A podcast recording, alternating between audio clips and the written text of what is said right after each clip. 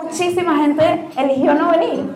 Mucha gente se quedó en su casa hoy y están preguntándose qué tal estará ese evento y dirán, no, seguro en verdad no está tan cool.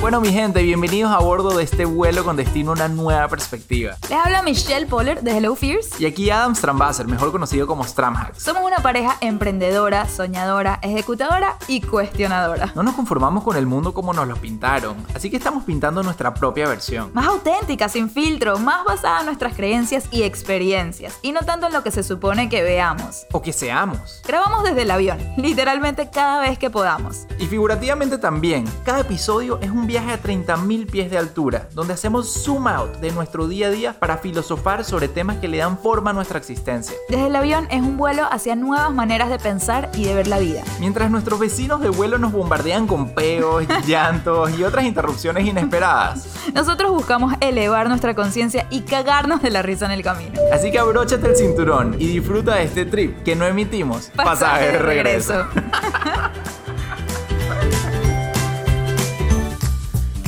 Buenas, buenas, bienvenidos a este nuevo episodio. Creo que es el episodio del año porque casi que no se grabaron episodios este año, pero es muy importante. Se me adelantaron.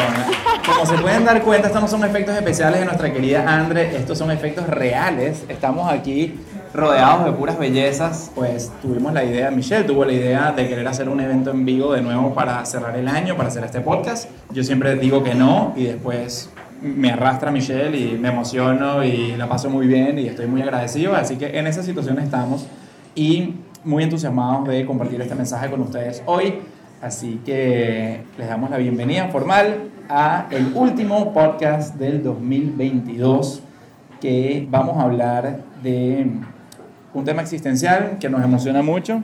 Sí, pero ya va, antes de hablar del tema existencial que nos emociona mucho, quiero hacer rápidamente recap de lo que siempre hacemos desde el avión. Y es que acá no creemos en los, ¿cómo se llama? Los New Year Resolutions, ¿verdad? Esa lista enorme de cosas que queremos lograr el año que viene, que no sé qué.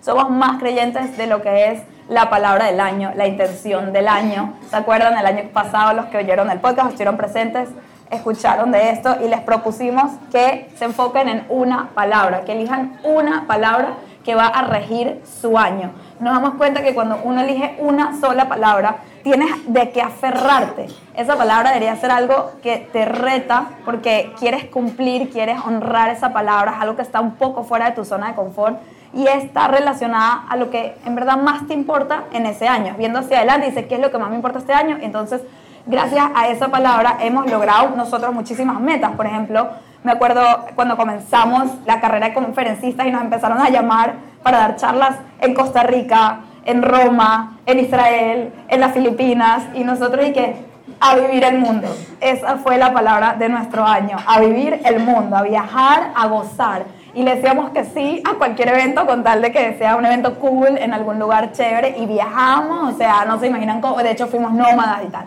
Y después de eso dijimos, ok, ahora ya vivimos el mundo, la próxima palabra el año siguiente era más bien vamos a construir patrimonio. Entonces ya, sorry, en los eventos de otros países que definitivamente no tenían mi presupuesto y empezamos a solo hacer eventos dentro de Estados Unidos que sí tenían el full price, o sea, como que regiéndonos por crear ese patrimonio con la intención de poder construir algo para después armar familia, ¿verdad? Como que ya íbamos viendo. Entonces, bueno, así poco a poco eh, mi año cuando estaba embarazada, que hicimos el evento en Zoom porque era la pandemia, no sé quiénes acá se unieron, pero bueno, yo dije que mi palabra y creo que la de los dos en verdad iba a ser presencia. Noah nacía un mes después de eso y literalmente estuvimos demasiado presentes con él ese año. Dejamos casi que el mundo entero a un lado para estar con Noah y honramos demasiado esa palabra.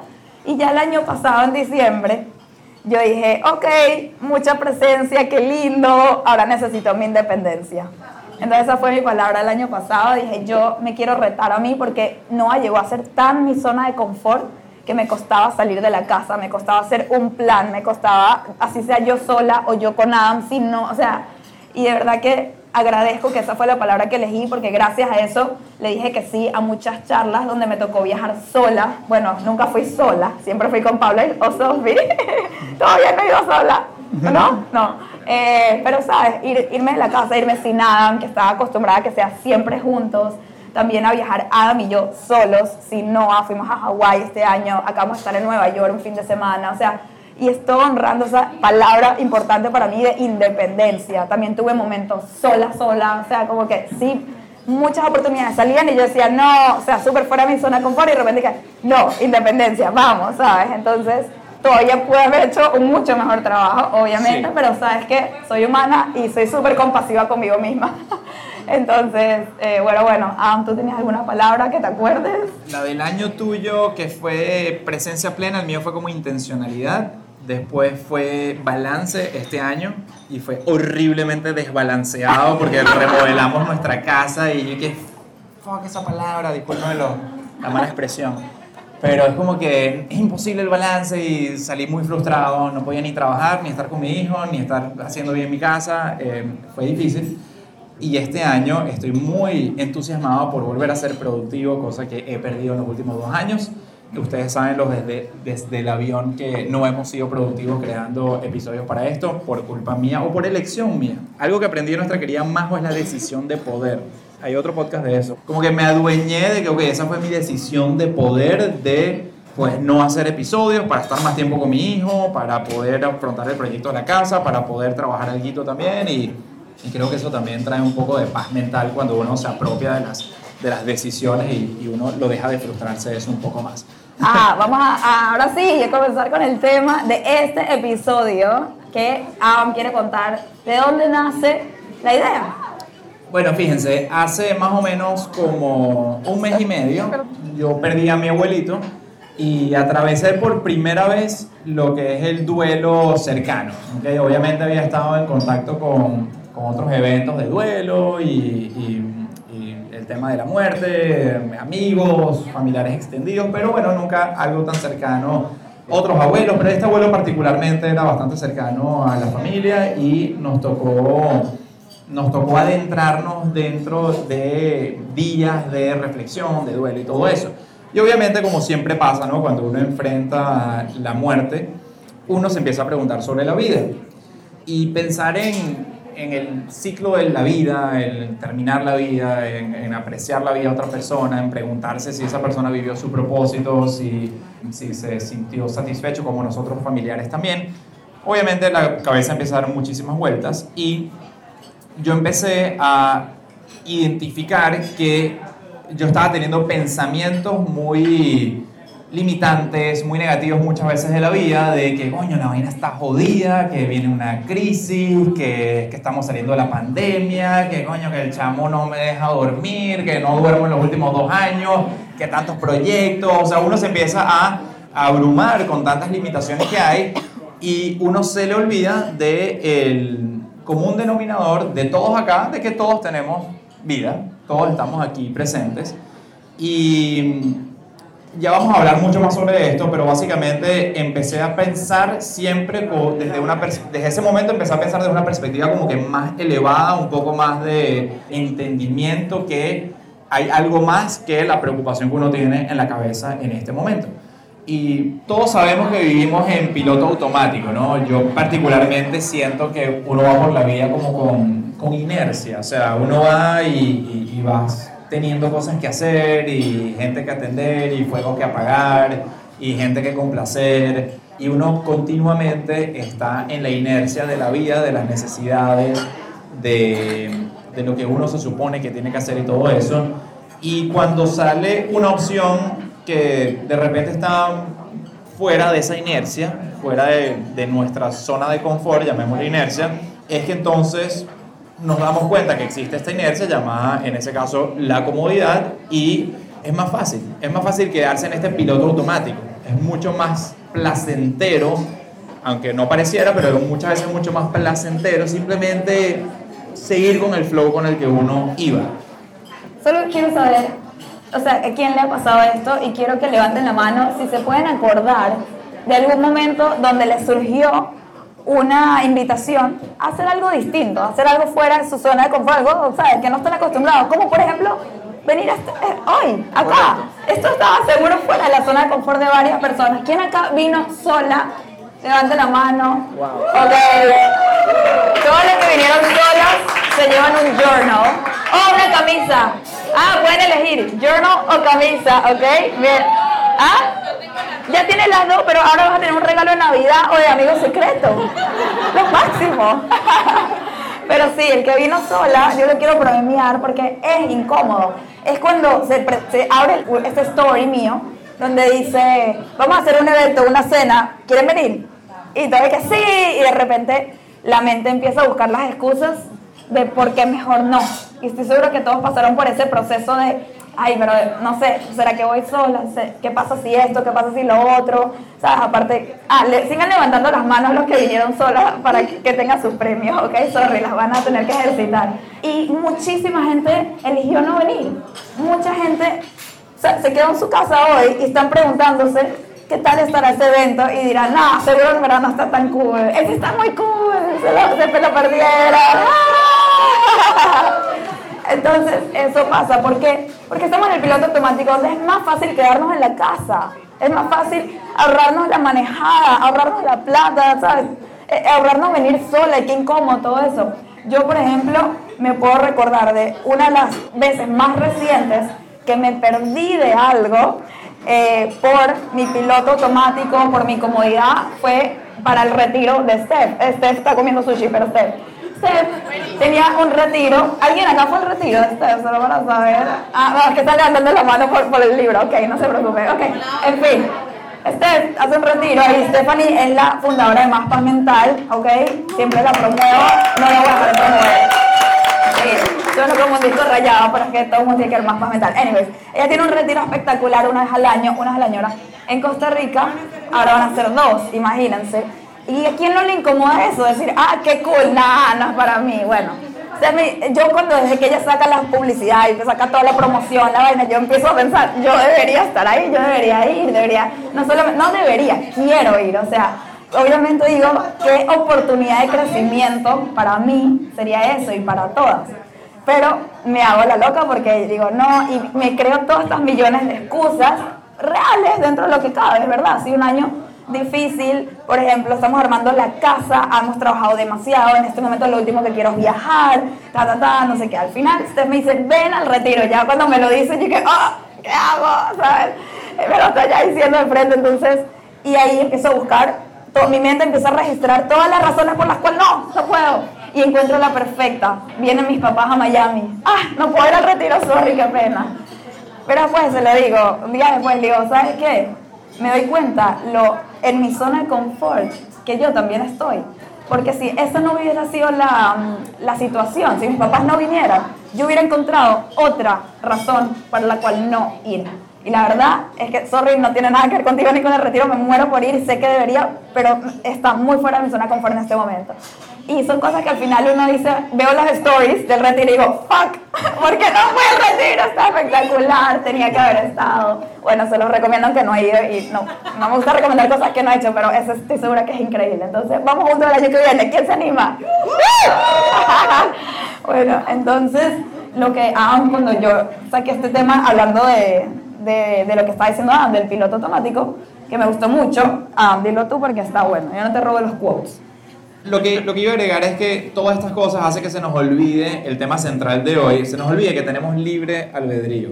¿okay? Libre albedrío, como lo vemos, es como el potencial, el rango de posibilidades que nos habilita un mundo, una infinidad de, de, cosas que podemos lograr, que podemos hacer, cosas que nos pueden pasar. Libre albedrío es, es algo que nos recuerda que tenemos vida y que tenemos opciones y más allá de nuestras limitaciones mentales o circunstancias en las que estemos, siempre va a existir algo de libre albedrío. Yo le dije a Michelle, cenando y hablando sobre esto, que eh, Steph con esta, con esta convocatoria que le hacía a Michelle de que, bueno, Michelle, entonces vas a ir al retiro, no, básicamente en ese momento que Michelle, ¿sabes? Decía como que, uh, ya lo tengo así como que enfrente que tengo que decidir. Y Steph ahí le recuerda a Michelle lo expansivo que es el libre albedrío. Yo creo que a nosotros muchas veces se nos olvida y nosotros pensamos que tenemos poder de elección. Muchas veces estamos como que ante, ante posibilidades que nuestra mente nos plantea, ante posibles opciones. Ah, bueno, ¿quieres sushi o quieres carne? ¿Quieres este, whatever, este, comer allá parado o sentado, pero se nos olvida que de repente, no sé, pues ya meterte una hamburguesa a McDonald's en la esquina, puedes pedir que te hagan un pedido especial, sushi con pequeño, qué sé yo qué, o sea, como que el libre albedrío es, sí, sorry, no se me ocurrió nada mejor. El libro albedrío es una cosa, una eh, expansión infinita de posibilidades de acuerdo a nuestra imaginación, a nuestra creatividad, a nuestra voluntad, a nuestra valentía, como lo queremos ver. Y en ese momento Michelle dijo, wow, se dio cuenta de que, coño, dentro de mi vida, a pesar de que soy mamá, a pesar de que tengo tantos negocios, a pesar de que, ¿sabes? Este, me incomoda mucho ese tema, es verdad que me puedo ir a una montaña en Costa Rica y desaparecerme por no sé qué cuántos días. ¿Cuántos días son? Cinco días. Imagínate, uno se puede desaparecer en una montaña, una montaña, Cinco días en una montaña. Una montaña. En una montaña de cristal.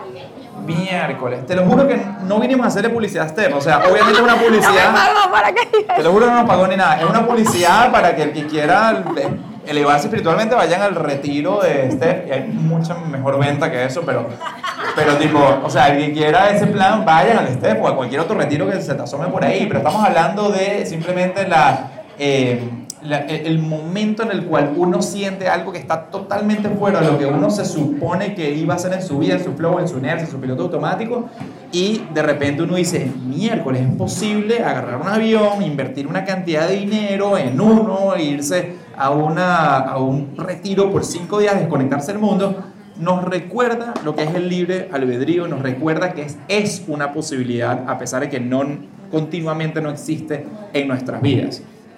Em, todos tenemos como órdenes imaginarios que la vida tiene que ser así, o que uno tiene que hacer esto o lo otro, o que se supone que hagas, que hagas una cosa o la otra. O sea, un ejemplo, solo para que sepan, un ejemplo del orden imaginario es que en San Valentín tu pareja te debería dar algo, en tu aniversario todo debería ser perfecto, tu esposo se va a despertar demasiado enamorado de ti y va a hacerlo... O sea, eso es como un Está orden clara en sus imaginario. órdenes Yo estoy imaginarios. clara, yo estoy- ya, ya lo entendí el concepto, ¿ok?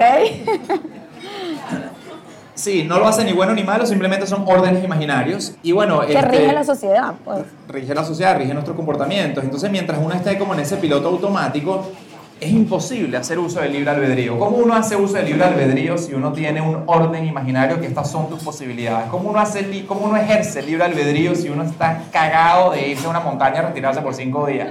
¿Cómo uno hace libre albedrío si cómo uno toma ventaja de eso si uno en verdad está ahí todo el tiempo en este sofá y no me paré a hablar con ninguno de ustedes y, y conocerlos y todas esas cosas? Entonces, es como una invitación, gracias Steph por haber despertado este tema de conversación que tú no lo sabías, pero Michelle y yo filosofamos todo el tiempo, hablamos y dijimos, qué bolas que nos limitamos nuestro libre albedrío y Michelle debería estar en una montaña meditando, por Dios. Entonces, Michelle ya decía eso, ¿qué pasa si vienen a la cena hoy y... ella por acá. Ah, ok, perdón. Yo te estoy su- subrayando bonito, highlighting lo que tienes que decir Ah. Qué next. maravilla, es como un karaoke esto. Tal cual. Eh, y, y bueno, es, es- es ese despertar que sí existe un mundo más allá de estos órdenes imaginarios, un mundo más allá de nuestras limitaciones. Y lo que a mí me pasó con mi abuelo es que básicamente uno se eleva de perspectiva, tú te elevas y empiezas a ver tu vida desde arriba. Y la belleza de eso, no sé si ustedes eh, habrán escuchado el podcast que hicimos nosotros que se llama Vidas Paralelas, que cuando uno se eleva y uno empieza a ver su vida desde arriba, uno puede empezar a ver las vidas paralelas que tiene uno. Michelle tiene una vida paralela, que qué pasa si ella se hubiese ido a su retiro. ¿Qué pasa si nosotros no hubiésemos hecho este evento? ¿Qué pasa si ustedes no hubieran venido hoy a este evento?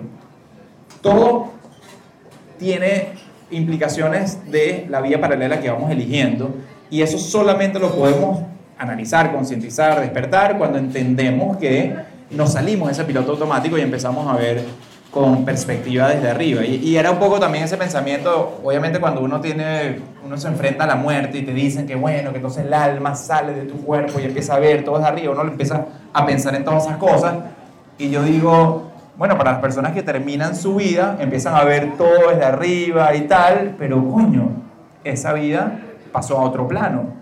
Nuestra vida está acá y todos tenemos el poder de, si bien es cierto, no sé si el alma se va a elevar y eso, pero nuestra conciencia sí puede agarrar un poco de perspectiva y preguntarnos entonces, qué cosas en nuestra vida significan o representan la oportunidad de vivir con más libre albedrío, la oportunidad de ejercerlo un poco más.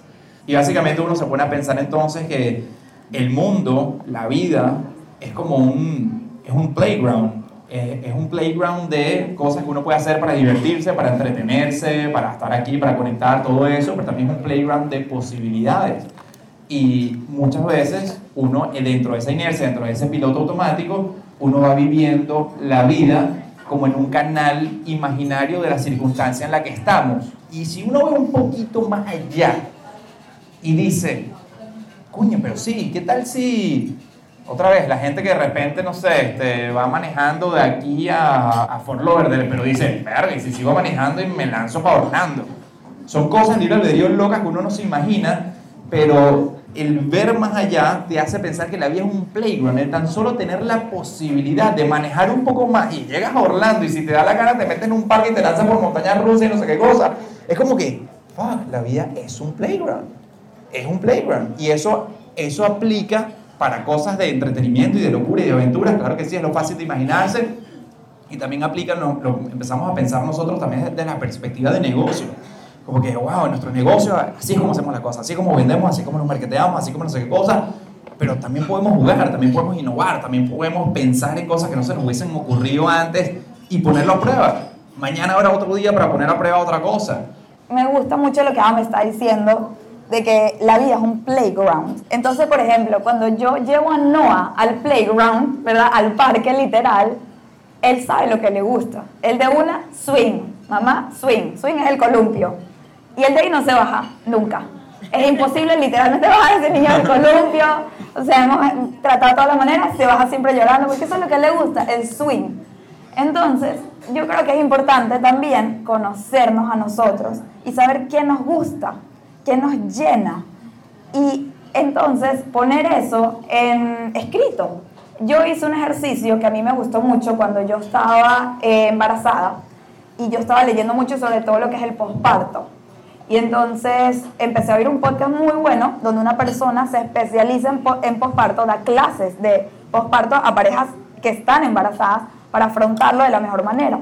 Escuché mucho sobre la depresión posparto y quería estar lista para cualquier cosa. Y dije, yo no sé qué va a pasar. Y me acuerdo que mi mamá me decía, ¿por qué piensas tanto en eso? No piensas en eso. Y digo, pero es que si no piensas en eso y después te pasa, ¿cómo lo afrontas? Yo prefiero darle pensamiento, estar lista, yo y Adam como pareja y de hecho contigo también como familia, para, sí pasa, estar un poco más preparados que simplemente ignorar el hecho. Entonces, una de las cosas que me gustó mucho es que eh, cuando tú estás embarazado se pone de moda esto que se llama el birth plan, tu plan de parto. Tienes que escribir cómo quieres que sea todo en ese parto y esa hoja tú se la entregas a los doctores, a las enfermeras. Y ahí dice si quieres epidural o no, que si quieres que corten el cordón o no, si quieres todos estos pequeños detalles, porque en ese momento hay mucho estrés y, y no quieres estar con todas esas preguntas, más bien planéalas antes y entrégalo. Bueno, total que esta persona que habla de posparto y se especializa en eso, ella dice, ¿por qué no también hacemos una hoja de posparto, un plan de posparto? Y entonces eh, dice, es decir, qué hacer en caso de emergencia, a quién llamar, a qué recurrir, no sé qué. Entonces, a mí yo no, nos gustó mucho el concepto y me acuerdo que Adam le puso el nombre, porque él es el que pone los nombres buenos, eh, Happy Sheet, como que when shit happens, go to your happy sheet, ¿ok? Entonces es como tu hoja de que te recuerda las cosas que te hacen feliz. Eh, porque cuando estamos en momentos donde nosotros mismos no podemos ni siquiera como advocate, como se dice, como hablar por nosotros mismos, porque estamos quizás, ¿sabes?, en otra, como que no, estam- no estamos siendo nosotros mismos, ¿cómo sabemos qué pedir eh, o cómo sabemos pedir ayuda? ¿Y qué pasa en ese momento? La gente que nos rodea nos ayuda desde su propia experiencia, basada en sus necesidades y sus prioridades. Entonces de repente viene alguien, te da un abrazo y tú lo último que quieres es un abrazo. ¿Entiendes? Pero a esa persona le hubiera gustado un abrazo. Entonces, qué importante escribir esas cosas que a ti te gustan. Entonces hicimos el ejercicio, bueno, yo lo hice, donde escribí en mi happy sheet qué cosas a mí me sacan de una vibra negativa, qué cosas me alegran el día, ¿sabes? Qué actividades, quizás fuera de mi zona de confort, me ayudan a tener un mejor día, un mejor momento.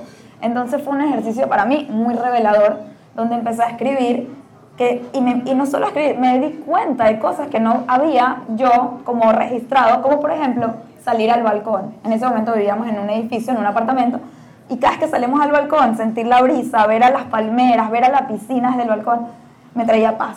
Entonces yo escribí en mi happy sheet ver al y salir al balcón. Entonces, de manera que si yo estoy en un momento, no sé, o sea, si me da una depresión postparto o estoy con los baby blues a millón llorando, qué sé yo, que Ada me diga, ¿por qué no vamos al balcón a hablar?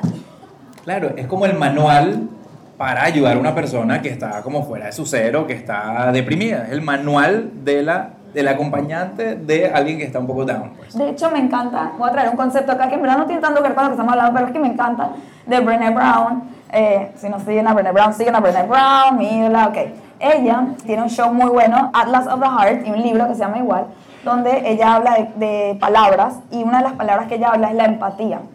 Y la conclusión de cómo ser una persona más empática, lo mejor que puedes hacer cuando alguien está mal, te está contando algo, me pasó esto y tal, no sé qué, y tú quieres estar ahí para esa persona, es preguntarle, ¿qué puedo hacer por ti?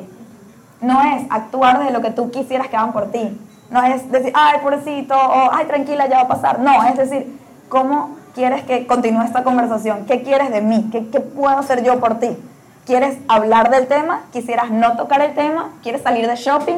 ¿Quieres comerte un postre? ¿Quieres dormir? Como que, ¿cómo te ayudo? ¿Sabes? Entonces, el happy sheet es la respuesta a todo eso. Y me gusta traerlo ahorita en el tema del playground, porque qué importante, así como no sabe que el swing es lo de él, que cada uno sepa qué cosas le gustan a uno y que nunca lo pensamos. O sea, por ejemplo, yo escribí ahí que me traigas un ferrero, o sea, el chocolate que consigues en cualquier lugar, no me voy a poner exquisita, literal cualquier lugar, eso me trae felicidad. Este, no, y también qué no me gusta, o sea, qué me gusta y qué no me gusta, qué no me gusta, comida recalentada, por favor, cuando esté en un mal estado, no me des comida recalentada, tráeme un sushi y pongo el restaurante. Y qué pedir, y todo, soy así específica, o prepárame un matcha, o recuérdame que yo me lo prepare, pero, sabes, como que estas pequeñas cosas que nos traen felicidad. Entonces, ese es el ejercicio que quisiera hacer ahorita, darles como unos minutos corticos.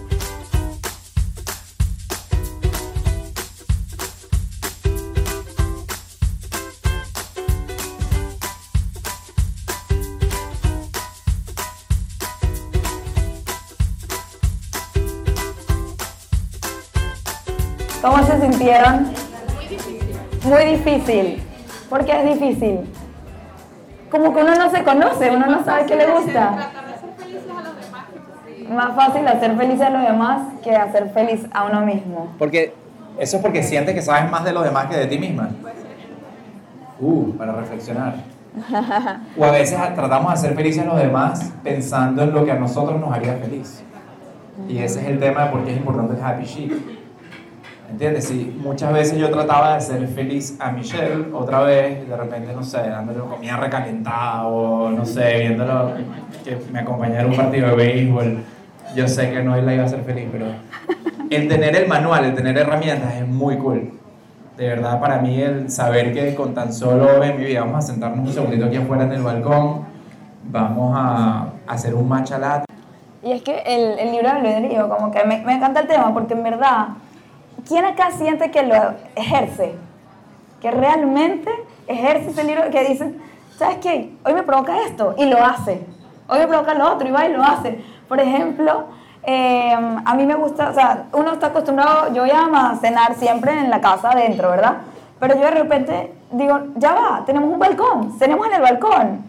Y entonces, ah, ay, ¿estás segura? Hay que sacar todo. Sí, hay que sacar todo, sí, hay que incomodarse. Vamos a tener una noche más bonita hoy que el resto, vamos a tener una noche más memorable. Entonces, se ejerce como de tantas maneras, Sí. pero está en, en escucharnos. Por ejemplo, ahorita en la clase eh, de la gente que está tomando ahora Vender Sin Miedo, tuvimos eh, una persona que habló de que ella no se atrevía a contar su historia. No les voy a contar su historia porque viene en un libro y va a ser wow. Pero no se atrevía y era presa de su historia. Ella tenía un libre albedrío de contar su historia, de exponerse, de decir, ¿sabes qué? Esto me pasó a mí y yo también lo hice y me avergüenza. Y hoy en día lo superé y esto es todo lo que aprendí. Y hoy en día quiero inspirar a mujeres que se identifiquen con esto. Y es tan poderoso. Y ella por años y años y años se escondió atrás de su identidad y de un pasado. Y ella tiene, siempre tuvo el libre albedrío de hacerlo. Y ahora decidió hacerlo y por eso está tomando Vender Sin Miedo. Dice, yo quiero mostrarme y quiero aprender cómo y quiero hacerlo bien. Entonces, ¿sabes? Le habrá tomado, ¿qué? Cuarenta y pico años hacerlo. Como que, entonces, no sé, el- mucha gente también eso, como que esconden sus identidades o sus secretos o sus cosas y son presos de ellas. Cuando tienes el libre albedrío hacerlo, no hacerlo por hacerlo, hacerlo y con intención, pero, pero eso. O por ejemplo, lo que Ana me está diciendo, yo puedo elegir ser cariñoso contigo puedo elegir ser arisco. En este momento quizás me sale ser arisco porque me dijiste algo que trigger me, ¿sabes? Que no me gustó. Pero yo tengo la elección de cambiar mi pensamiento y de verte con amor y de demostrártelo. O sea, como que es eso de salirnos de donde estamos en ese estado mental y, y poder hacer algo al respecto. O por ejemplo esto, es que se, se demuestra de tantas maneras. Yo estaba yendo a mi, a mi cita para sacarme mi ciudadanía. ¿Saben la cita donde te hacen las preguntas y te tienes que aprender todo sobre Estados Unidos? Bueno, tuve esa cita este año y yo iba a ir en piloto automático. Me aprendí todas las preguntas, voy a ir a recordármelas, a que me las hagan, a decirlas y a salir de ahí con mi papelito que soy americana, mi banderita. Y antes de ir, Ada me dice, tú puedes elegir ser una más para esa persona ese día. O puedes elegir ser la persona más pana que pasa por la oficina de esa persona. ¿Por qué no te propones encantarla? Ve con buenas vibras, salúdala con emoción. Y es algo que nunca lo hubiese hecho, si ya no me lo hubiese propuesto. Desde que entré, me tocó, gracias a Dios, una persona, una, una muchacha súper chévere, buenas vibras ella. Y yo, hola, ¿qué más? Ya yo fui así porque Ada me lo propuso. Y entonces ella que, bueno, cuéntame de ti. Y yo que, "Ah, no sabes, escribí un libro y, ¿sabes? Se lo empecé a contar, contando y se lo saqué y se lo di, ¿sabes? Y, que, ella que, "Ah, wow, ¿tú escribiste un libro? Sí, yo escribí un libro. Como que fui con esa, ¿sabes? Con esa intencionalidad. Y la persona, y que me lo firmas, y se lo dejé, se hizo mi mejor amiga, o sea, a mí solo a ti te pasa eso, que sale siendo mejor amiga y con una follower más de ese día. Pero no hubiese sido el caso si yo hubiese ido en piloto automático. Y es algo que veo mucho, por ejemplo, con nuestro amigo Chiser. ¿Quién aquí conoce a Chiser? Yo soy Chiser. Ok, yo soy Chiser, es famoso. Él, él me enseñó mucho a mí eso también. La intencionalidad de encantar. De que él llega a un lugar, ¿sabes? Y es tan intencional en cómo saluda, en cómo se sentir a la gente. Y uno va a ir por la vía todo en piloto automático, hola, vengo al evento. No, ¿sabes? Como que, ¿cómo podemos ser? Y Michael Melamed me lo dijo en una sesión. Me dijo, proponte hacer mejor la vida de todo aquel que toques en los próximos días. ¿Cómo lo harías? ¿Sabes? Cualquier persona que te atienda en un restaurante, ¿cómo le harías mejor su vida? Y digo, wow, qué lindo vivir así, con esa intencionalidad, salir de ese piloto automático que simplemente pedimos la comida y ya ni te vi los ojos. Qué expansivo esto del libre albedrío, ¿no? El poder elegir cómo ser uno, cómo vas a saludar a una persona, el poder elegir cómo quieres conectar, así sea con un extraño que no vas a ver más nunca en tu vida. A mí me parece muy curioso, ¿verdad? Que Michelle sacó una seguidora y una amiga de la oficial de inmigración, de nacionalización de los Estados Unidos. O sea, ¿quién demonios saca una amistad así? Es como también ir a sacarte de la licencia o el Social Security y salir amigo de la persona. Curioso, pero todo el tiempo mientras más hablo de este tema, más me recuerda cómo está en cada detalle, cada detalle el poder, el poder de elección. Hasta cómo usamos nuestra plata, por ejemplo, el dinero. Por ejemplo, a veces que elegimos invertir o no invertir en nosotros, invertir o no en nuestro crecimiento. ¿Por qué? Por ahorrarnos 100 dólares, 200 dólares, 300 dólares, en cosas que al final se van en regalitos de, de amigos secretos que nadie valoró, ¿sabes? Así que coño, con eso voy a pagar tal curso, tal retiro, tal cosa, tal evento. ¿Sabes? La gente que no vino acá porque, ay, no, 50 dólares, después va a cenar una, ¿sabes? En un lugar random, no sacó nada, no aprendió nada ese día y es como que, ajá, ¿cómo usamos nuestro dinero? Y, ah, o sea, por ejemplo, ahorita que yo tuve el llamado de ir a Nueva York. Yo sentí como un llamado dentro de mí que me dijo, tienes que irte y tienes que irte sin Noah, ¿sabes? Ejerce tu palabra del año de independencia. Ve con Adam solos. Y de hecho hasta me planteé ir sola, sola. Y después dije, no, quiero conectar conmigo y quiero conectar con Adam y aprovecho que es el mundial y él va a ver el mundial y yo puedo estar sola también un rato. Entonces, win-win ahí. Y, y se lo propuse a Adam y de una me dijo, vámonos. ¿Sabes? Tan fácil es decir, no, los gastos, la casa, la cosa, ¿sabes? Final de año, con quién dejamos a no, ta, ta, ta. No, vamos, vámonos, vamos a resolver. Y para mí fue crucial ese fin de semana en todo lo que viene ahorita con Michelle Poller, con la cuenta Hello Fears, o sea, definimos tantas cosas, necesitamos ese momento. Y a mí algo que les quiero nombrar acá es una cosa que me dijo Majo, la nombramos también bastante, Majo Steph, son de nuestras favoritas, pero en verdad es que tienen cosas muy profundas que decir. Majo me hizo mí una, mi carta astral. Les recomiendo que sean su carta astral. Es algo muy cool que no sabía ni que existía y ahora me parece lo máximo. En la carta astral, ella me dice, Michelle, veo tus signos y todo eso. Tienes mucho aire y mucha tierra. Es decir, el aire te permite ver, porque eres Géminis y eres Acuario ascendente, entonces tienes, puedes ver tantas ideas, puedes visualizar, puedes ver el futuro. Hay tanta claridad en tu cabeza por la cantidad de aire que hay. Y a la misma vez hay mucha tierra porque también eres signo lunar Virgo algo así. Yo no sé nada de astrología, pero me encanta este tema también, así de, de cuando me lo hablan a mí con mis signos. Entonces también tienes tierra y por eso puedes aterrizar tus ideas. Es decir, tú puedes ver, visualizar todo y aterrizar. Por eso pones en acción. Eres una dreamer y una doer. Por eso. ¿Qué te falta? Fuego. ¿Cuál es el fuego? ¿Cómo se representa el fuego? Seguir tu deseo, dijo. En el momento que tú tienes como un llamado, por ejemplo eso, ir a Nueva York, te pones mil excusas de por qué no hacerlo. Y tomas riesgos, sí, eres la fear girl y todo el cuento, pero tomas riesgos muy medidos. Tú no escuchas tu deseo. Si te, te provoca un, día ir a la playa, no existe que agarres un carro y te vayas a la playa. Te dices, no, después quien busca, no, ay, ¿cómo le pido eso a Adam? Y no sé qué, y te llenas la cabeza de excusas y todo es demasiado premeditado en tu vida. No sigues tu deseo. Entonces, la invitación es a que lo sigas más. Y a mí eso me cambió bastante porque ahora estoy mucho más alerta de mis deseos y los escucho para seguirlos.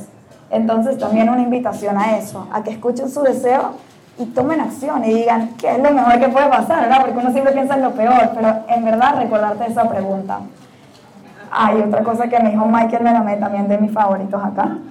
Él me hizo la pregunta así, ¿quién se divierte más? ¿Los niños o los adultos? A ver, levanten las manos. Los niños, ¿quién dice los niños? Levanten la mano.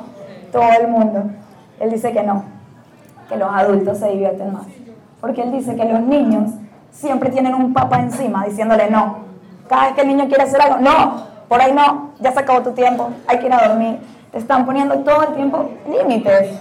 ¿Sabes? El niño no tiene el libre albedrío que tenemos los, los adultos.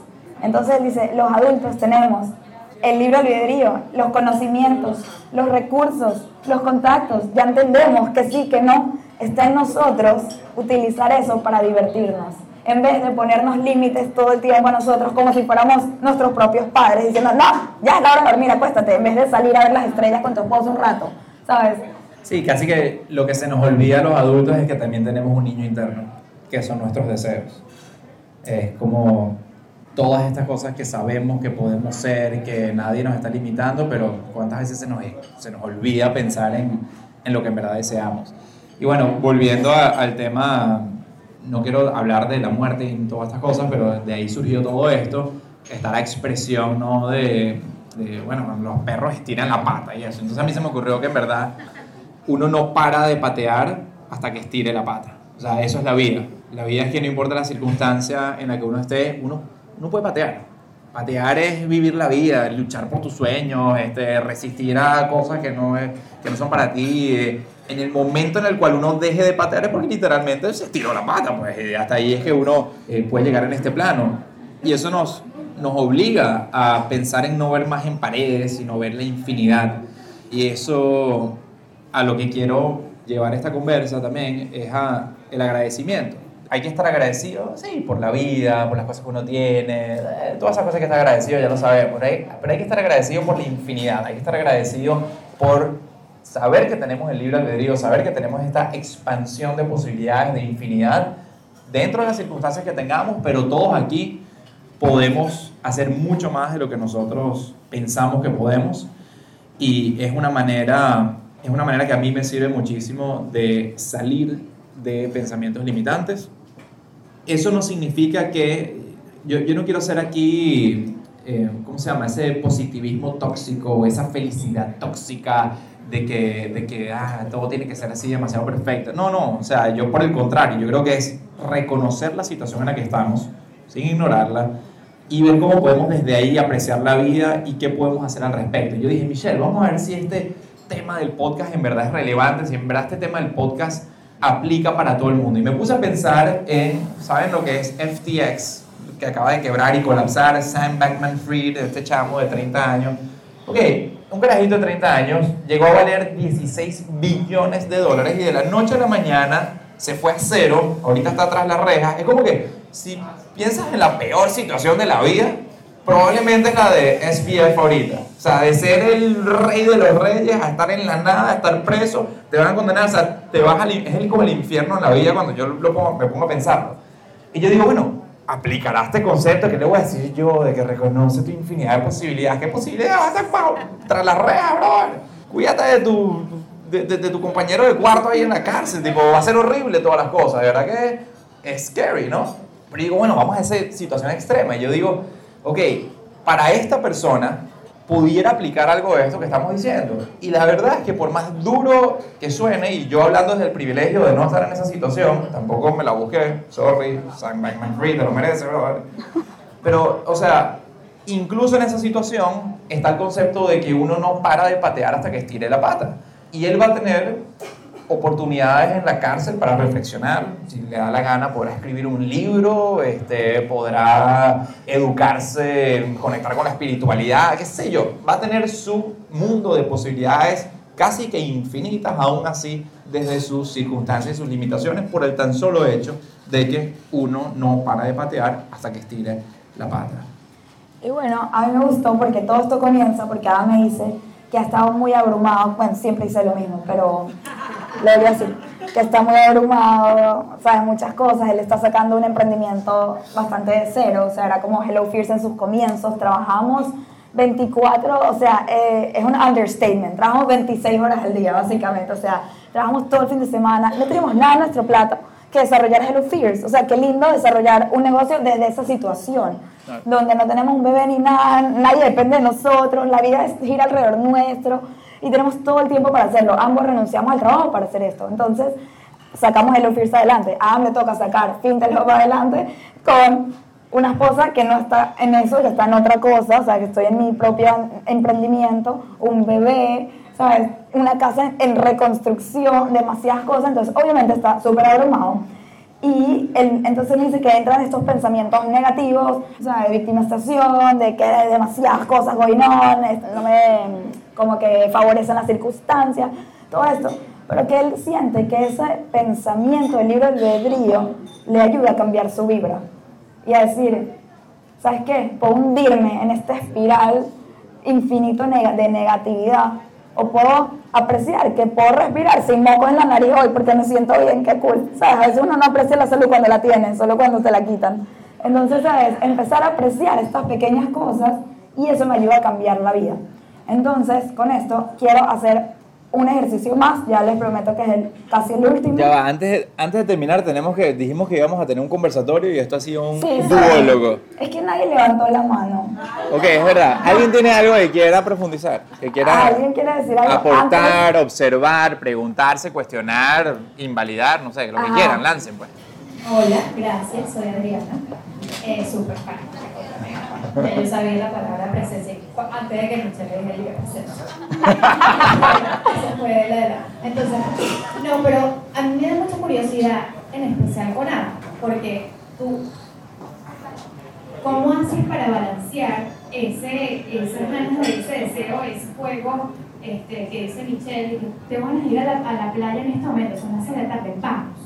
y a la vez esa mente que te limita, que está un poco más cuadrada, y en especial tú porque sé que eres una persona como súper estructurada. Mm. ¿Cómo haces o cómo estás haciendo? Probablemente lo sigues trabajando. Sí. ¿Cómo estás haciendo para trabajar ese balance contigo mismo y a la vez en la, en la pareja que también me interesa muchísimo, que es lo que estoy trabajando ahorita con mi esposo? Claro.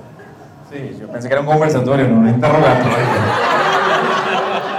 No, mentira, aprecio full eso porque lo pienso full y definitivamente es un trabajo en progreso, 100%, pero algo que me gusta mucho de nuestra relación y algo que encontré mucho de magia en Michelle es que es verdad que yo soy el estructurado, que yo soy el, el, el que se preocupa, el que planifica y todas esas cosas, y Michelle de repente me trae toda esta vibra creativa, "Uh, eh, vamos a hacer cosas distintas. Esto es una locura lo que estamos haciendo, yo te lo decía a ti antes, o sea, o sea, es una locura de perspectiva matemática, racional. Nosotros estamos casi que pagando nosotros nuestro dinero para que este evento suceda. Matemáticamente no tenía ninguna razón de suceder. Michelle quería conectar con todos ustedes, así que agradezco. yo le digo, no todo en la vida son los números. Es correcto, ella me enseñó eso. Y entonces, claro, yo me casé con esta persona y yo me di cuenta también que yo necesitaba eso y que dentro de mí yo lo quería, eso también. Entonces, cuando salen estas posibilidades, para mí no es tan difícil eh, aventurarme a desestructurarme, porque muy dentro de mí lo está, pero es justamente mi orden imaginario, mi programación de cómo soy, que yo por mi propia cuenta me cuesta mucho hacerlo, pero cuando Michelle me lanza las, las oportunidades, una vez es más difícil de convencer que otras, pero en verdad la mayoría de las veces yo digo que sí, al final, porque es como un recordatorio de querer vivir esa mejor versión tuya, Adam, que hay algo de Michelle dentro de ti. Yo siento lo que... Gracias.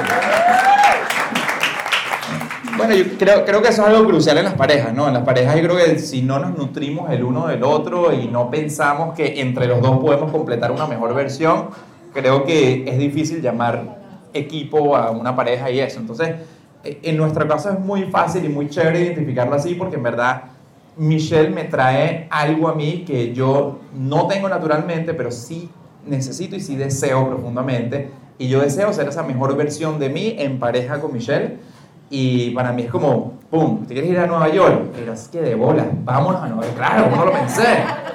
¡Vamos! Y, y hasta el punto de que también, también hay algo rebelde dentro de mí que me rebelo contra mi misma estructura. Y es lo que me hace otra vez ser, ser tan agradecido por tener a Michelle en mi vida porque lo necesitaba. Y creo que para las, las personas que no se abren a eso, es un llamado a que, coño, si eres estructurado como yo, entiende que hay una mejor versión de ti. Y creo que si eres un, un loquillo por ahí por la vida, entiende que también la estructura te puede dar algo de mejor versión, que creo que es lo que yo aporto también a Michelle. Y es eso, es buscar, eh, es buscar ese balanceo siempre entendiendo qué es lo mejor para uno. Gracias, gracias por las preguntas. ¿Algo más que alguien quiera aportar? Yo soy Carla, también soy fan, súper fan, así que he preguntado por este evento 525 veces todos los meses y que para mí, ¿qué tal este mes? Está muy full. Este mes sí.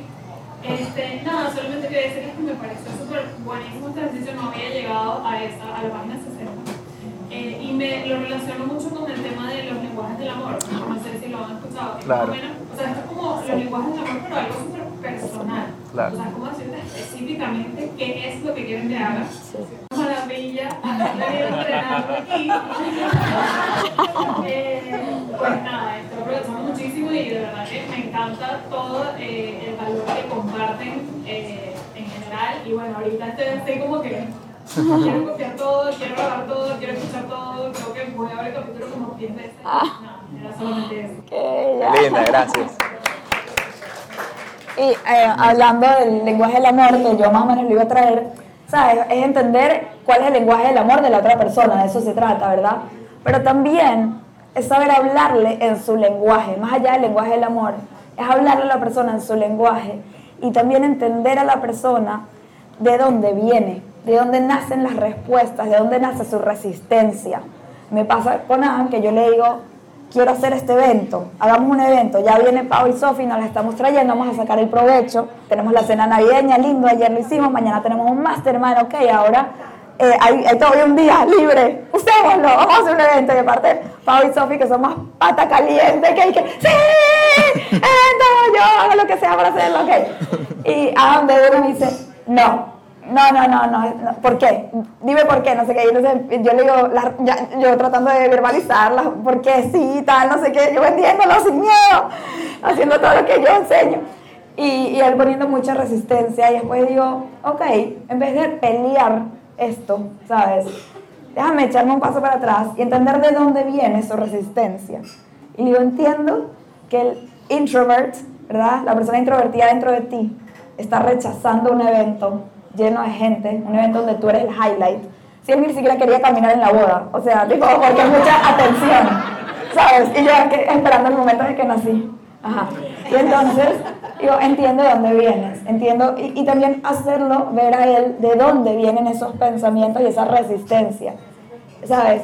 Esto es tu ser introvert limitando tu crecimiento, limitando un evento que va a llenar tantas personas y más que nada a nosotros o por lo menos a mí. Por lo menos hagámoslo por mí. Yo quiero hacer este evento por mí. Porque cuando yo digo, no, por la gente, me dice, ¿por qué que hacer esto por la gente? ¿Sabes? Yo, ok, no es la gente, pero por mí. A mí me va a hacer feliz, por eso yo lo quiero hacer y te pido que me acompañes. Y al final digo, ¿sabes qué? No, tiene, no tienes que hacerlo, yo lo voy a hacer. Este evento va. Así yo sé que hablar sola, así me traiga Steph aquí a, a que se venga al sofá a hablar conmigo. Tú eliges si tú estás o no estás. ¿Y qué te hizo elegir estar? Eso fue muy fuerte porque lo que hiciste fue plantearme una vida paralela. Y claro, otra vez, escuchen ese episodio. Te lo juro que cuando Michelle me lo puso así, wow, ese evento va a suceder conmigo o sin mí. Ese evento... No, y le digo, puedes ser un espectador más, Claro. o puedes quedarte en la casa cuidando a Noah también. ¿Sabes qué fácil?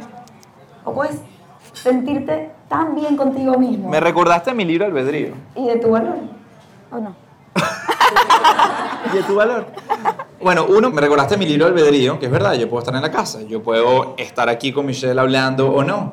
Y el recordarme mi libro albedrío me hizo conectar con, dentro de esas posibilidades del libro albedrío, dentro de esas vidas paralelas, bueno, ¿dónde está mi mejor versión? Yo, yo hablo mucho de la mejor versión, de la intencionalidad, hablo mucho de, de, de hacer, y, y mi intencionalidad también me limita, mi intencionalidad era como que, Michelle, ¿cuál es el objetivo de este evento? Tipo, ens- enséñame los números, enséñame por qué hay que hacerlo. Claro, y yo me- a veces me, me tranco tanto en eso que no encuentro el valor o no, no veía en ese momento el valor de simplemente estar aquí conectado. Y es lo que me hace pensar que, que, bueno, hay muchas más razones por las cuales elegir libre albedrío que las cosas que le cuadran a uno. Y sabes que esto me lleva perfectamente al ejercicio que quiero hacer. Ya para terminar acá, pero es perfecto. Es que quiero que abran el journal en la página 17, 16 y 17. Este ejercicio es el perfecto para cambiar el mindset, que es lo que le pasó a Adam. Es un ejercicio que nos los enseñó en un retiro que nosotros hacíamos todos los eneros en Puerto Vallarta con otros speakers y nos enseñó uno de ellos y es cambiar el tengo que por el estoy bendecida de poder hacer esto. Entonces, escriban en los que no tienen su, su journal, los que sí, en la primera columna que dice I have to, escriban todas esas cosas que ustedes sienten que tienen que hacer. Toda su lista de to-dos, básicamente. Y los que no lo tienen, escríbanlo. I have to, o sea, tengo que, dos puntos. Escriben sus to-dos, lo que les toca hacer mañana. Tengo que pararme temprano a hacer ejercicio. Tengo que llevar al niño al colegio. Tengo que hacer la lonchera. Tengo que lavar, tengo que, no sé, todas las cosas que ustedes sienten que tienen que hacer. ¿Ok? Que tienen en su agenda, ¿sabes? Tengo que tener una llamada con un cliente. Tengo que tener todas estas cosas.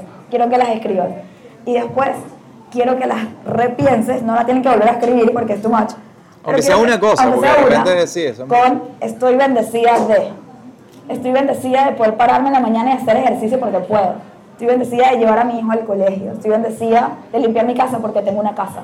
Estoy bendecida. Entonces es cambiar el foco. A mí- Y igual a, tengo que hacer este evento con Michelle. No. Lo que me parece más curioso de este ejercicio es que cuando tú lo empiezas a pensar como por niveles, por escala, entonces uno dice, uy, para mí era, ahorita tengo que hacer un evento y ponerme aquí a exponerme, a hablar con las personas, a hacer un podcast porque Michelle necesita conectar con las personas, tengo que hacer esto, ¿no?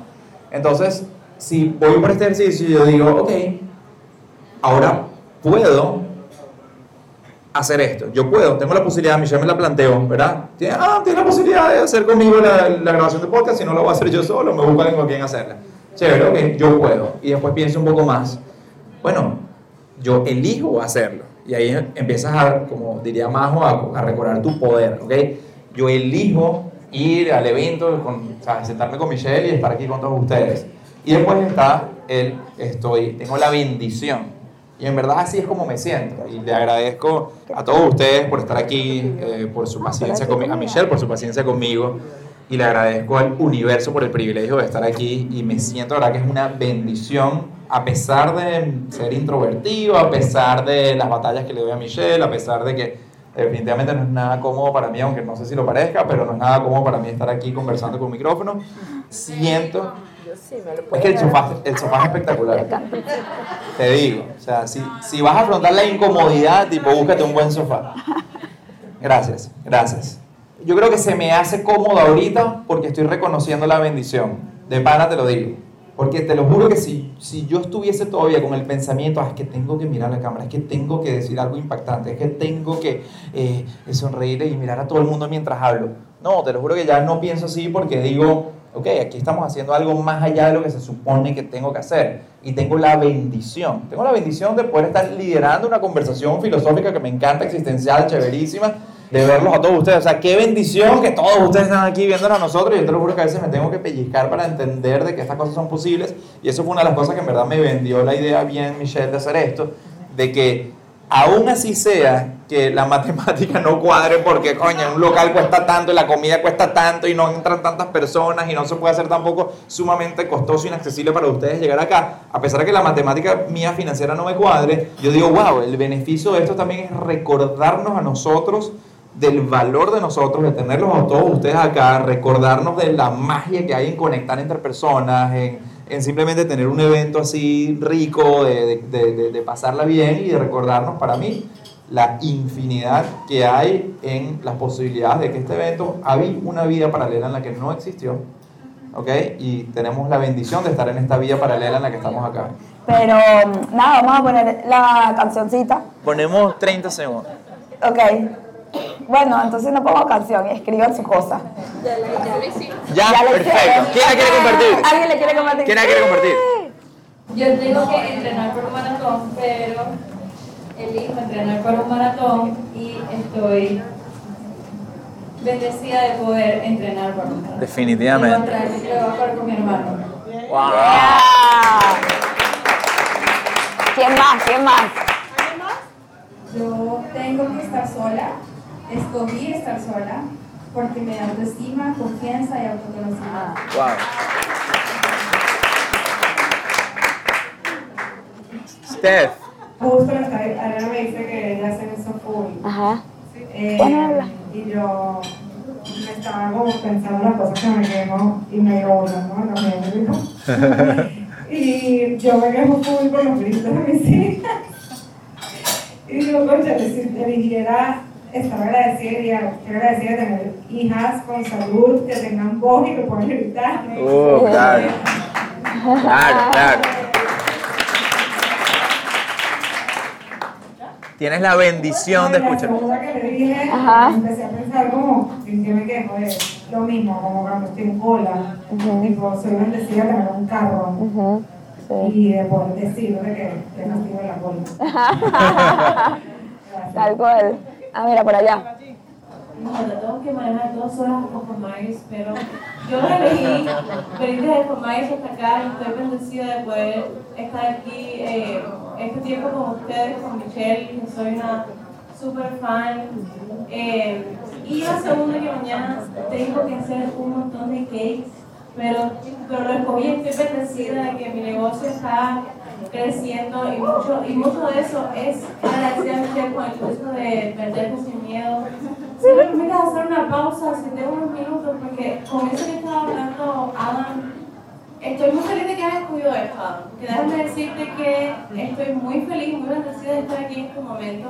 Y gracias a personas como tú y como Michelle, ha influenciado para personas como nosotros poder dar un paso adelante, a no tener miedo, no, no tener miedo, a ser valientes a enfrentarnos a nuestros miedos, porque los miedos siempre van a estar ahí, pero somos nosotros que ponemos la valentía gracias a personas que lo hacen y nos muestran el camino. Y, y que eligen ser valientes, que tienen esa elección para que otras puedan seguir sus pasos. Entonces, eso me dio a mí el impulso de, de poder hacer mi negocio y tal vez cuando en un momento pensé que no, no tenía el suficiente talento o valor para hacer lo que estoy haciendo, luego me da satisfacción y la bendición de que mis clientes me digan, qué delicioso, me compren una y otra y otra vez más. Entonces estoy bendecida por ustedes, por mi negocio y por este momento.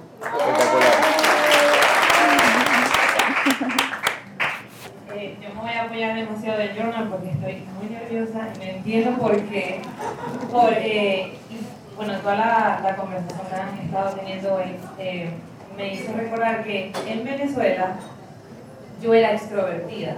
yo siempre era la outgoing, la que se atrevía a todo. De hecho, de mis amigas fui la primera en emigrar sola y todo el mundo me decía, ¿cómo vas a hacer eso? ¿Qué tanto? O sea, tengo 24 años, yo puedo con todo, pude abrir una empresa, etcétera, etcétera. Y desde que estoy en Estados Unidos me he dado cuenta que esa introvertida muy ha empezado a salir demasiado y eso me, me llevó como a detenerme en lograr los objetivos que yo quería lograr acá, solo por eso, por los medios, etc.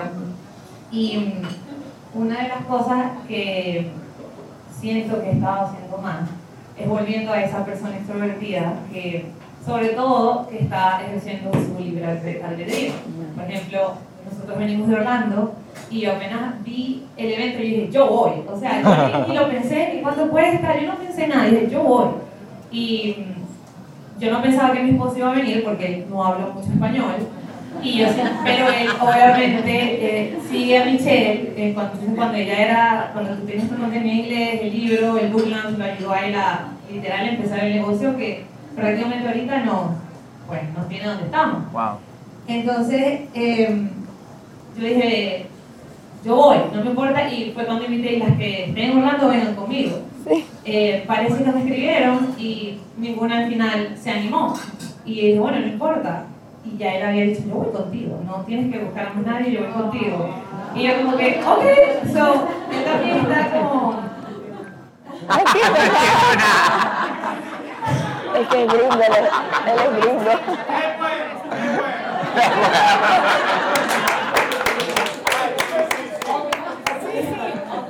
Eh, entonces como que los dos estamos practicando nuestro libre albedrío y él de hecho es súper extrovertido y obviamente está sacando otra vez esa persona extrovertida que era antes y, y que ahorita ya yo estoy como que yo voy a Nueva York si yo quiero y veo a mi amiga, ¿tú quieres ir conmigo? Bien, si no, está bien. Y ella también entiende si él también hace esas cosas. Eh, creo que practica demasiado albedrío. Mm. Eh, no tiene miedo a nada. Yo sé, lo peor que me pasa es que viene aquí no y ya, ¿qué tanto? loco. Amazing. Eh, pero sí, últimamente eh, siento que lo he estado practicando y me encantó que como que trajeran este tema a colación porque en otro momento yo decía, ay, voy a Miami, salgo los metros, ¿qué? No sé qué, tanto tiempo, tres, o sea, tres horas. Y simplemente dicen, no importa, o sea, vamos, nos quedamos en la noche, regresamos de día, ¿qué tanto? No importa, vamos a... Y yo quería obviamente conocerles demasiado porque me han ayudado enormemente y él también. Eh, y bueno, ya creo que me extendí demasiado. No vale, por favor. Nada, a todos los valientes que se atrevieron a compartir. De verdad que por nosotros nos quedamos aquí toda la vida escuchando cada uno de ustedes. Eh, pero lo último que, que, quiero agregar acá a este podcast es que um, quiero que piensen en el año que viene, 2023. Y de nuevo, quiero invitarlos a que piensen primero qué es lo que más, si piensan en el año que viene, pueden identificar qué es eso que más les importa del año que viene. Por ejemplo, a este año obviamente hacer mi casa era algo importante, la compramos justo al final del año pasado y era renovarla y hoy no puedo creer que ya estoy viviendo ahí. O sea, que hace un año cuando hicimos el evento eso era un, un sueño, era como, era ruinas la casa, la habían destrozado por dentro y no sabía qué iba a pasar. Y hoy en día me siento tan afortunada de que logré poner mi visión en acción, de que, o sea, de que confié demasiado y tuve esa valentía de hacer una cocina azul y pintar con amaranta que está aquí, ama, levanta la mano, las paredes, la pared de mi oficina, las paredes abajo del comedor, o sea, como que arriesgarme a contratar diseñadoras de interior, por más que es costoso, pero porque quiero hacer mi casa de sueño una realidad. Bueno, como que eso era el proyecto de este año pasado. ¿Cuál es el proyecto del año que viene para ustedes? ¿Cuál, o, o, o qué es eso que de verdad quieren enfocarse, que les importa? Que dicen, el año que viene esto es lo que más, por ejemplo, el año antepasado era mi, ser mamá, convertirme en mamá, o sea, sigue siendo demasiado importante, pero era como lo más importante. Entonces eso, quiero que piensen en el año que viene y si pueden elijan una palabra, una palabra que determine su año, una palabra que los rete, una palabra que cada vez que les toque tomar una decisión se recuerden de esa palabra, esa intención y les ayude a tomar mejores decisiones, decisiones alineadas en lo que ustedes hoy creen que quieren para ese próximo año, que quieren lograr, que es ese sueño que no se han atrevido o que no han puesto en práctica, qué es eso para ustedes ¿Y cuál es esa palabra que, que los va a impulsar a que eso sí suceda? A que cuando las cosas se pongan difíciles, vuelvan a esa palabra y se recuerden, no, mi año se trata de esto y lo voy a hacer. Yo no tengo mi palabra, les confieso. Quería lograrlo antes del evento. Lo voy a pensar, obviamente, y se los voy a dejar saber. No sé, seguramente mando un newsletter o algo. Ah, ¿tú tienes tu palabra del año que viene? Bueno, sí, yo había dicho que mi palabra tiene que ver con como recuperar mi productividad. Productividad. O sea, yo siento que eh, Me, da- me da miedo tu palabra. Sí, Me da miedo. sí, te dar miedo, ¿Qué pero significa tu productividad para mí? no, no significa necesariamente perder mi otra palabra que fue balance o perder mi otra palabra que fue intencionalidad. Todas van sumando, yo creo. O sea, productividad con intencionalidad, productividad con balance, pero particularmente porque todos aquí nos pasa que vamos a estar enfrentados ante la procrastinación y obviamente esto puede ser que aplique para todos, pero para mí particularmente, de los dos años que vengo, es importante para mí. Para todos es importante la productividad, claro que sí. Yo entendiendo que la había perdido en los últimos dos años por, por todas las cosas que en verdad se me habían venido encima, yo le voy a dar foco a que me pueda organizar, ser intencional en el diseño de mi, de mi agenda semanal, de la priorización de tareas, de, el poco tiempo que uno tiene a veces disponible para ser productivo, pues que no se desenfoque uno o, o desarrollar las herramientas y las estrategias para hacerlo. Creo que por ahí va a estar mi enfoque. Me gusta tu palabra, verdad. O sea, me dio miedo, pero después pensé que también debería ser full mi palabra. Porque por fin no hago al colegio, por fin tengo ese tiempo que antes no tenía y es saber usarlo de la mejor manera. Es de Sí. verdad dividir ese tiempo de manera que me nutra a mí, ¿sabes? A mi carrera, también a nuestra relación, como que cómo ser más intencionales con el tiempo y ser productivos. Y productivos no solamente es de trabajo, Bien. también es productivo de relaciones, no solo con tu pareja, pero con tus amigas. Estás siendo productiva en relaciones, en nuevas relaciones. ¿A quién más vas a conocer ese año? Te vas a abrir a venir a eventos como este y estar en tu celular o hablarle a alguien nuevo que, hola, yo también soy fan, ¿y tú? ¿De dónde conociste a Michelle? ¿Qué importa? Cualquier cosa para romper el hielo. Pero bueno, sí, es, hacer que nuestro tiempo en la tierra valga la pena, cada segundo. Bueno, yo creo que con eso cerramos un episodio.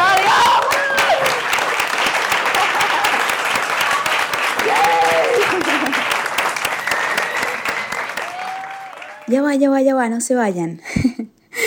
Justo cuando terminamos de grabar este episodio, tuve una conversación con la persona que tenía sentada al lado mío. Y eso me llevó a una reflexión que de hecho ya habíamos cerrado el episodio, habíamos cerrado el Zoom, habíamos dejado de grabar. Y en eso, esa reflexión me pareció que valía la pena compartirla. Entonces volví a prender el micrófono, lastimosamente, esto no quedó grabado, pero se los quiero contar porque creo que le va a añadir una chispa extra, como algo adicional a este episodio, porque está obviamente relacionado con lo que veníamos hablando, visto quizás de otro ángulo. Y entonces esta reflexión me hizo agarrar el micrófono, prenderlo y decir, eh, eh, eh, eh, sé que dijimos que se acabó el episodio y todo el mundo empezó a hablar y tal, pero deme un segundito, quiero contarles una reflexión que acabo de tener. Y bueno, seguimos. Lastimosamente eso no quedó grabado, así que aquí estoy grabándoles esta partecita desde mi casa unos días después. Pero bueno, la reflexión es la siguiente. Esa persona que yo tenía sentada al lado mío durante el podcast es una prima mía y ella estaba pasando por algo sumamente difícil, una situación muy delicada en su vida. Su suegra ya estaba muy mal, estaba en el hospital, estaba en morfina, eh, y estaba pasando ella unos días muy fuertes y muy tristes junto a su esposo. Entonces se la pasaban en el hospital y yo todo el tiempo tratando de estar pendiente, cómo están, cómo está la señora, cómo va todo. Y bueno, yo sé lo difícil que ellos lo estaban pasando. Yo a ese mismo momento es cuando yo decido lanzar este evento en persona donde vamos a grabar podcast. Yo sé que mi prima y su esposo siempre escuchan nuestros podcasts y pensé en ellos y dije, porque siempre que hago un evento digo, ya va, quiénes son familia o amigos tan cercanos que quiero que estén invitados a ese evento, o sea, estar como que yo les digo, ven, yo te invito, pues. Entonces digo, ah, aquí en Miami tengo a mi prima y su esposo. Entonces tenía esta disyuntiva, ¿la invito o no la invito? Están pasando por momentos muy difíciles, se la pasan en la clínica desde la mañana hasta la noche.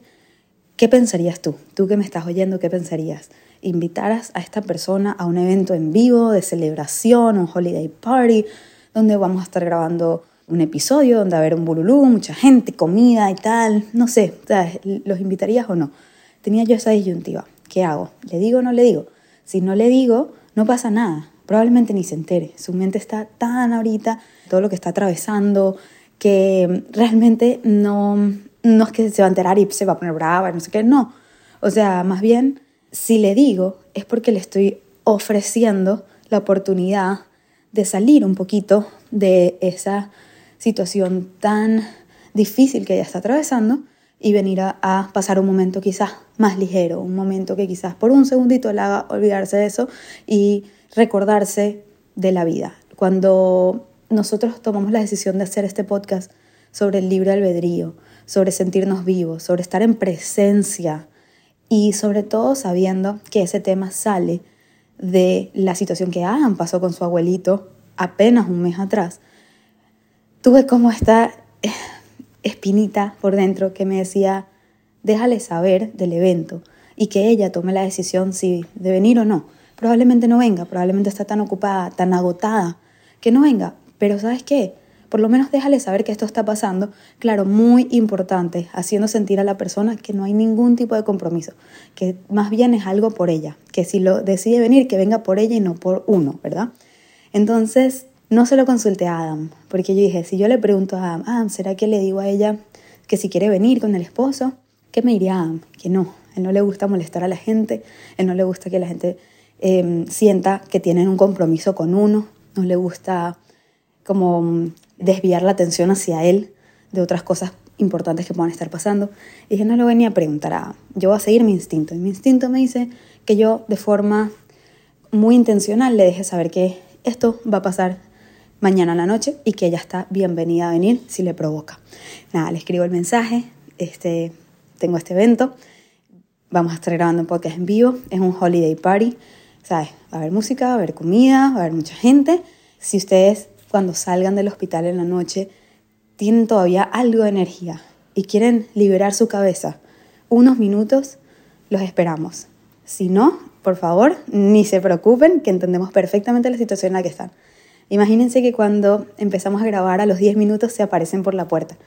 Y no saben la felicidad que a mí me dio verlos, no por mí, pero por ellos, por sentir que les vamos a regalar un poquito de vida esa noche, ¿sabes? Que los vamos a, conectar con, con la vida, que es algo que en este momento probablemente lo tienen bastante desconectado, ya que están más cerca de, de allá que de acá, o sea, en la situación que están atravesando. Bueno, total que vinieron y de hecho le pedí a mi prima que se me siente al lado. Le digo, bueno, porque ya no había ni sillas. Entonces eh, se me sentó al lado y bueno, lloró durante todo el capítulo porque obviamente asoció todo lo que íbamos diciendo con lo que ellos están atravesando. Y al final me lo agradeció tanto, tanto, tanto. Me agarró y me dijo, Michelle, gracias por invitarme, gracias por dejarme saber. Y yo me sentí muy bien porque yo estuve muy cerca de privarles ese derecho y esa decisión.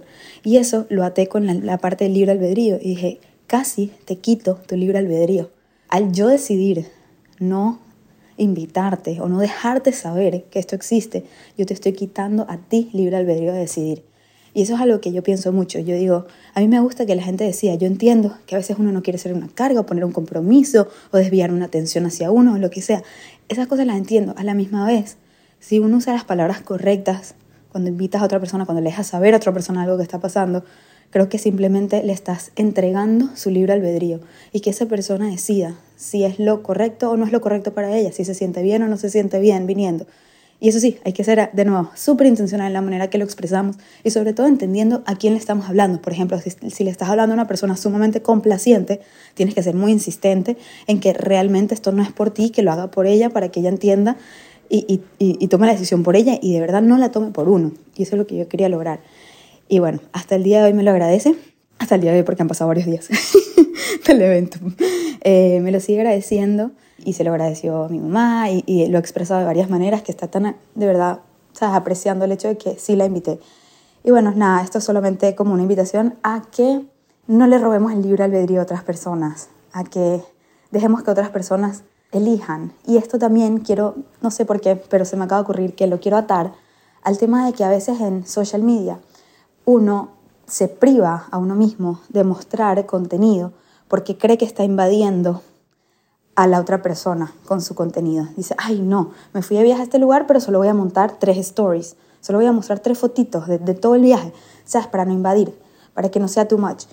Y lo que yo siempre pienso es, si es too much para esa persona, las 15 fotos que quieres montar, esa persona no las tiene por qué ver. Es tan fácil pasar un story de alguien, simplemente le das swipe, para quien no sabe, y listo, you skip las 15 historias de esa persona y puedes llegar a la, próxima persona. Pero habrán otras cuantas personas que con mucho entusiasmo van a querer ver esas 15 fotos tuyas y van a apreciarlo. Y van a decir, qué lindo, me transportaste a tu viaje. Yo aquí en mi oficina y gracias a ti, por un segundo me transporté a Punta Cana, gracias, o a, o a esquiar o lo que sea. Entonces, eso a mí me frustra mucho cuando veo que alguien priva a otras personas de su contenido por miedo a ser invasivo. De nuevo les recuerdo, nadie se deja invadir simplemente. El que no lo quiere lo skip, lo pasa. El que sí lo quiere lo va a ver. Yo quiero que ustedes que me están oyendo compartan lo que les sale de su alma compartir. Unapologetically, sin pedir disculpas. Háganlo. Que siempre va a haber gente. Yo sería feliz de ver mucho más de la vida de la gente que me rodea. A mí la gente me ve en la calle, Michelle, ¿cómo estás? Y la gente siente que, que me conoce y que conoce mi casa y conoce a mi hijo y conoce todo. Y yo no conozco nada de nadie. Solo de las otras influencers que también se atreven, tienen esa confianza que dicen, bueno, yo comparto mi vaina, el que me quiera ver que me vea, el que no, no. Y a mí me encantaría ver más de la vida de mis amigos, porque es que si uno no después los llama o le pregunta qué hiciste en las vacaciones, no te enteras. Entonces, bueno, nada, una invitación a que también compartan, no nos quiten el libre albedrío de saber un poquito más de la vida de ustedes. Y bueno, nada, les mando un abrazo, gracias por quedarse aquí viendo este, bueno, no viendo, oyendo este episodio desde el avión de cierre de año y comienzo de año nuevo. Les deseo un muy, muy, muy feliz 2023 a todos los que están aquí oyendo. Compartan este episodio con alguien que sienten que le falta conectar no solamente que le falta conectar con la vida, pero que le desean vida, que le desean presencia. Compartan este episodio no se lo queden con ustedes, no le quiten el libre albedrío a otras personas de escuchar este contenido. Esperemos este año traerles nuevos episodios. Me encantó haber revivido este podcast después de un tiempo que está como dormido. Pero bueno, poco a poco ténganos paciencia, si siguen aquí los apreciamos de verdad demasiado, son nuestros tripulantes favoritos. Les mando un abrazo aquí desde mi casa eh, y ya en, en este nuevo año que viene lleno de vuelos y conversaciones profundas y reflexiones y crecimiento para todos en esta comunidad. Un abrazo, los quiero mucho, Michelle y Adam por ahí seguramente también los quiere mucho. Bye.